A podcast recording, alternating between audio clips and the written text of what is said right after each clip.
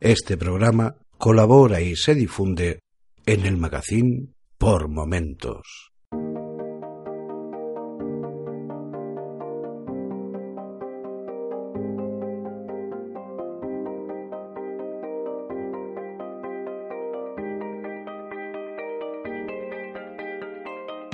Bienvenidos al episodio número 12 de Ni de aquí ni de allí.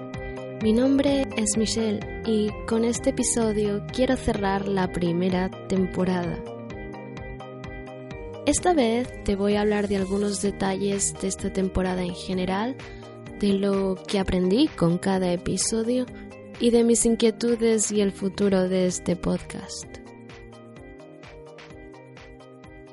Ni de aquí ni de allí fue pensado para hablar de un tema que, como dije desde el principio, no se habla. Mi plan original era hacer posible que tuviésemos conversaciones sobre temas que suelen incomodar cada vez que saltan a la palestra, como lo es la migración, emigración, inmigración. No he definido estas palabras de la forma en la que se ha entendido en este podcast, así que creo que es adecuado hacerlo ahora, antes de continuar. Un migrante es la persona que migra, que se traslada a vivir de un lugar a otro, pero sin connotaciones de permanencia. Una inmigrante es la persona que abandona su país de origen para establecerse en otro por diferentes circunstancias. Normalmente, el país que los emite se refiere a ellos como emigrantes. Inmigrante es la palabra que usa el país receptor del emigrante. Ni de aquí ni de allí nació de la experiencia de la migración. Yo escogí Alemania con una bochornosa facilidad. Durante mi año de au pair, cada vez que hablaba con alguien que venía directamente del sur global, de los países conocidos anteriormente como subdesarrollados o tercer mundo, o de Oriente Medio sentía que tenía unos privilegios que no me había ganado. Las personas adultas que conocía en los cursos de alemán me hacían ver todas las luchas que habían tenido que batallar mis padres para que yo estuviese ahí sentada sin más preocupaciones que aprender alemán y hacer amigos. Inquieta, quería saber más sobre la experiencia de otras hijas e hijos de inmigrantes latinoamericanos en Europa, los conocidos como inmigrantes de segunda generación. Quería escuchar y quería que todo aquel que quisiese pudiese escuchar nuestra experiencia sobre todo nuestros padres, ya que quería que el hilo conductor fuese la gratitud hacia nuestros padres, nuestras familias, nuestras amigas y amigos, nuestros países.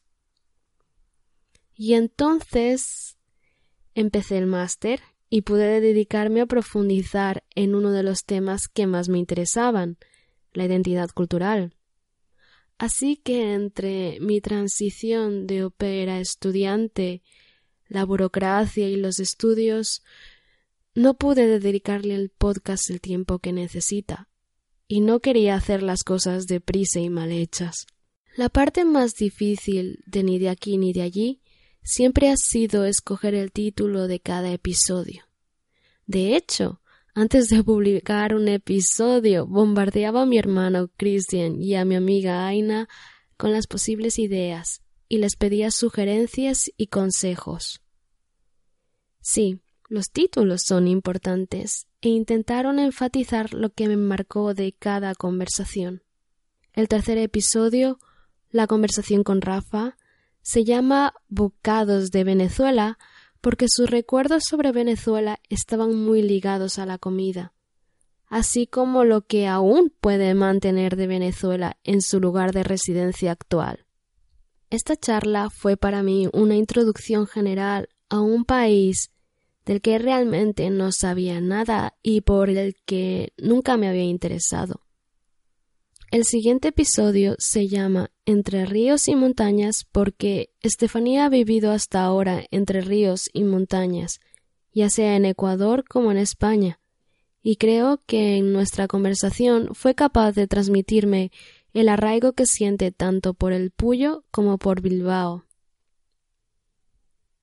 En Sin Sabores de Venezuela habló con Angibel y titulé el episodio así porque, a diferencia de Rafa, Angie podía hablar de la terrible situación de Venezuela durante los últimos años, y quería que el título contrastase con los recuerdos afables de Rafa. Para ser honesta, fue cuando conocí a Angibel cuando me empecé a interesar por lo que estaba sucediendo en Venezuela, pues los medios de comunicación en España habían estado muy polarizados y me hacían concluir que no todo podía ser tan bonito ni tampoco tan horrible.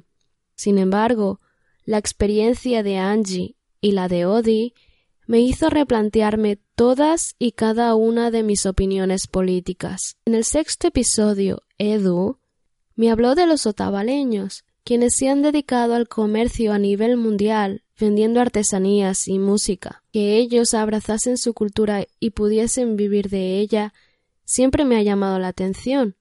El episodio se llama Rayos y Raíces por las leyendas y las creencias vinculadas a las hermosas y largas trenzas que suelen llevar. El siguiente episodio fue de inflexión y por eso lo titulé Comprensión en una larga conversación con Odi hablamos sobre las causas de su inmigración de Cuba y Alemania.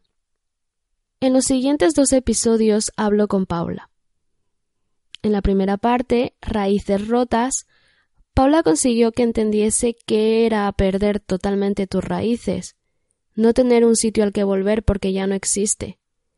La segunda parte se titula Mil Pasos Adelante ya que sin raíces solo queda avanzar y echar raíces en otra parte. En el décimo episodio, la conversación con mi tocaya es una relocalización de todas las cuestiones que se fueron abordando a lo largo del podcast y todo eso nos sitúa en un desde aquí. En la segunda parte de la conversación reflexionamos sobre cómo todos los elementos culturales, tanto ecuatorianos y españoles, nos han dado una visión y perspectiva desde la que mirar y afrontar la vida. Como he dicho antes, he estado leyendo y pensando sobre la identidad cultural gracias al máster que estoy estudiando, llamado o titulado Culturas del Sur Global. Como todo lo relacionado con las humanidades, el título es muy poco esclarecedor. Básicamente me está ofreciendo la posibilidad de aprender sobre cultura, etnología y literatura latinoamericana y africana. Los estudios en sí son muy interesantes, pero la experiencia de hacerlo en Alemania lo está haciendo todo mucho más extraordinario. A más de una persona le sorprende que haya venido a Alemania a aprender sobre Latinoamérica siendo originaria de Ecuador y habiendo estudiado en España. A mí me sorprende todo el respeto y cuidado que tienen las facultades de humanidades en Alemania por las culturas del sur global. Durante este año de ausencia he tenido la oportunidad de conocer otras realidades y otras voces. Y ese es el futuro de ni de aquí ni de allí. Sigo teniendo conversaciones e historias que quiero compartir a través de este podcast. Sigo queriendo profundizar en todo lo que genera ese sentimiento de pertenencia y al mismo tiempo de desarraigo. Sigo queriendo que no sea algo teórico y lejano, y sigo queriendo hacerlo en mi lengua materna. En el segundo episodio de Ni de aquí ni de allí, os hablé de mi viaje a Ecuador y de lo que descubrí con él. La siguiente temporada será un viaje de descubrimiento que estoy deseando comenzar. La primera temporada de Ni de aquí ni de allí no habría sido posible sin ninguna de las personas que aceptaron ser entrevistadas y compartir una parte tan íntima de sus vidas. Gracias de nuevo a Rafa, Estefanía, Edu, Michelle, Paula, Odi y Angibel. Gracias a mis padres Cristian, Mario, Mark y Aina por la emoción y el apoyo constante. Gracias a todas las personas que han contactado conmigo porque nuestras experiencias han resonado en ellas.